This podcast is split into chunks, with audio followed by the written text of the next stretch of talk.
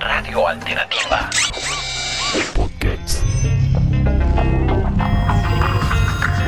Los seres humanos sentimos placer cuando aprendemos y descubrimos nuevos universos, pero ese placer se profundiza mucho más en el momento en que tenemos Hola, mi nombre es Camilo Maldonado, hago parte un grupo de jóvenes de del eje cultural y ambiental en la localidad de. Bueno, en Radio Alternativa contamos, resaltamos y exaltamos los procesos locales, obviamente de organizaciones sociales que durante muchos años pues han venido apostándole al ejercicio cultural, creativo y por qué no de la memoria también un poco.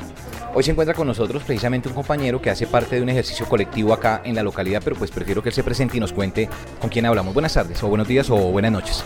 Eh, Mi nombre es Cristian Castaño y pues soy representante del Centro de Educación Popular Chipacuy. Eh, Chipacuy significa guardián del Curí.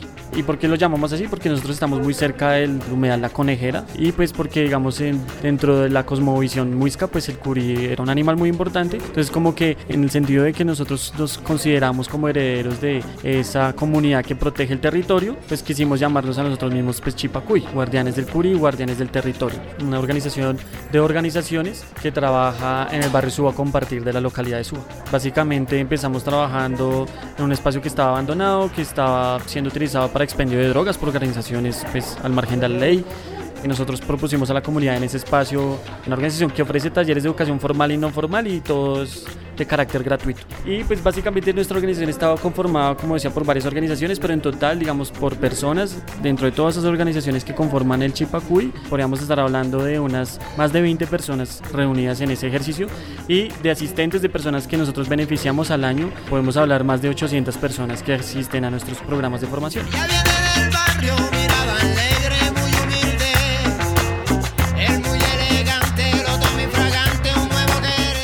Yo vi que ustedes trabajan todo lo que tiene que ver con el tema de la pedagogía popular y que tiene un poco también anclado el tema de Pablo Freire, según lo que pude pues, percibir. Ah, Una pequeña precisión, al principio nos llamamos Centro Cultural Chipacuy, luego le cambiamos el enfoque a Centro de Educación Popular Chipacuy. ¿Por qué? Porque precisamente nos, nos basamos en algunos preceptos de lo que se conoce como educación popular, que es una corriente pedagógica que surge en Sudamérica y en Centroamérica y que sobre todo se conoce por el legado del pedagogo brasileño Paulo Freire. ambos se educan. El educador tiene que educar, el profesor tiene que enseñar y el educando tiene que aprender. Entonces nosotros nos basamos en algunos preceptos como son, por ejemplo, el diálogo de saberes, una relación horizontal entre educadores y educandos. Tratamos de fundamentar nuestros talleres de formación en la pedagogía de la pregunta, ¿sí? que es una pedagogía que surge a partir de la problematización de temas y del diálogo de saberes sobre los problemas de esos temas en vez de simplemente transmitir conocimiento de- del educador al educando. Sí, que es lo que se conoce como el modelo de educación bancaria. Nosotros queremos romper con eso y partimos de la educación de la, de la pedagogía de la pregunta. Básicamente nosotros tenemos, eh, como decía, dos ejes, educación formal y educación eh, no formal. Por el lado de la educación formal, una de nuestras organizaciones hace talleres de preparación para la presentación de los exámenes de Estado. Es un proyecto popular que hace una preparación de pre-ICFES y de preuniversitario de carácter gratuito para las clases populares de la localidad de Suba. Examen de la Universidad Nacional y examen de la prueba de potencialidad pedagógica para acceder a la Universidad Pedagógica Nacional. Para mí la educación es...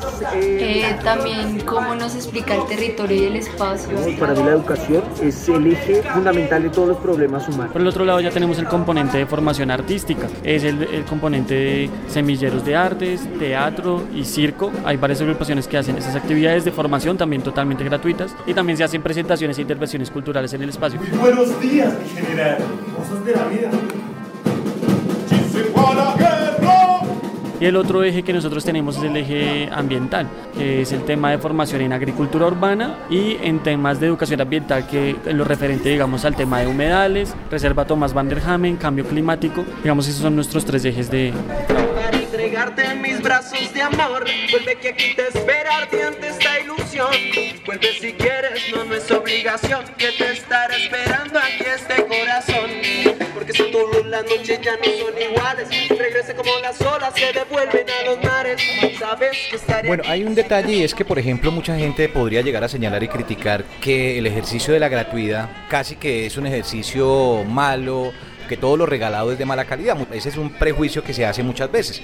Esa es la pregunta, ¿cómo manejan ustedes ese ejercicio para poder autosostenerse también? Porque no es fácil, creo que no es el único ejercicio que hace autogestión y que con las uñas hacen un trabajo excelente aquí en lo local.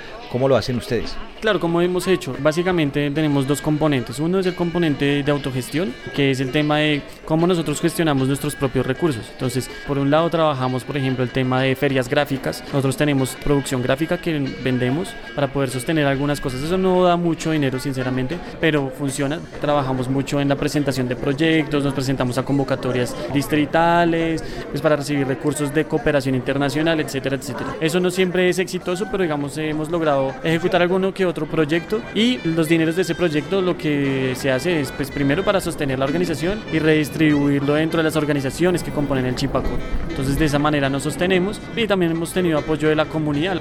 Nos ayuda con insumos a veces, todos los talleristas pues ponen su tiempo porque es voluntariado. Pues bueno, digamos que uno de los objetivos también es seguir ejercitando ese de dar algo sin esperar nada a cambio, de ejercitar la solidaridad y digamos la horizontalidad. Y de esa manera pues creemos que se va construyendo comunidad cada vez, digamos que esa es una ganancia para nosotros.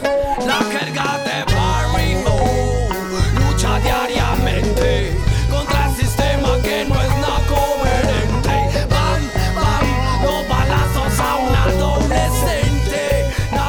Para cerrar, yo creo que hay muchas organizaciones que están comenzando y de pronto su experiencia, pues no está de más hacerles una invitación en ese proceder, contar como tres cosas que no se deben hacer en medio de la organización cuando se está comenzando. La primera es no es fallecer. Sí, porque al principio uno se desanima muy rápido por X o Y dificultad, entonces uno dice, uy, no, ya no funcionó. Insistir, eso por un lado, entonces no es fallecer. Otra cosa es no dejar a un lado el tema de los recursos, eso es muy importante. Uno a veces piensa que con solo voluntad lo puede hacer todo. No, desde un principio hay que ir pensando en cómo generar recursos para sostener el espacio y las actividades. Lo último, no dejar a un lado la fraternidad con los compañeros con los que uno trabaja. Es decir, no ser irrespetuoso con ellos, si hay diferencias, zanjarlas de la mejor manera y siempre, siempre, y eso sí es muy importante, que todas las decisiones y todas las cosas que se hagan siempre sean consensuadas. Que hay veces que uno siente el ánimo de no, yo creo que tengo la razón de que tenemos que ir por este camino, así los demás crean que no. No, acogerse a las decisiones de, de la agrupación y seguirlo intentando, porque si no se rompen las organizaciones y se acaba el proceso. Bueno, un saludo a todos los oyentes, las oyentes de Radio Alternativa, que sigamos apoyando estos procesos de comunicación alternativa y los procesos comunitarios. Nos estamos viendo por ahí en, en escenarios de autogestión. Radio Alternativa. y que bailen todas las generaciones.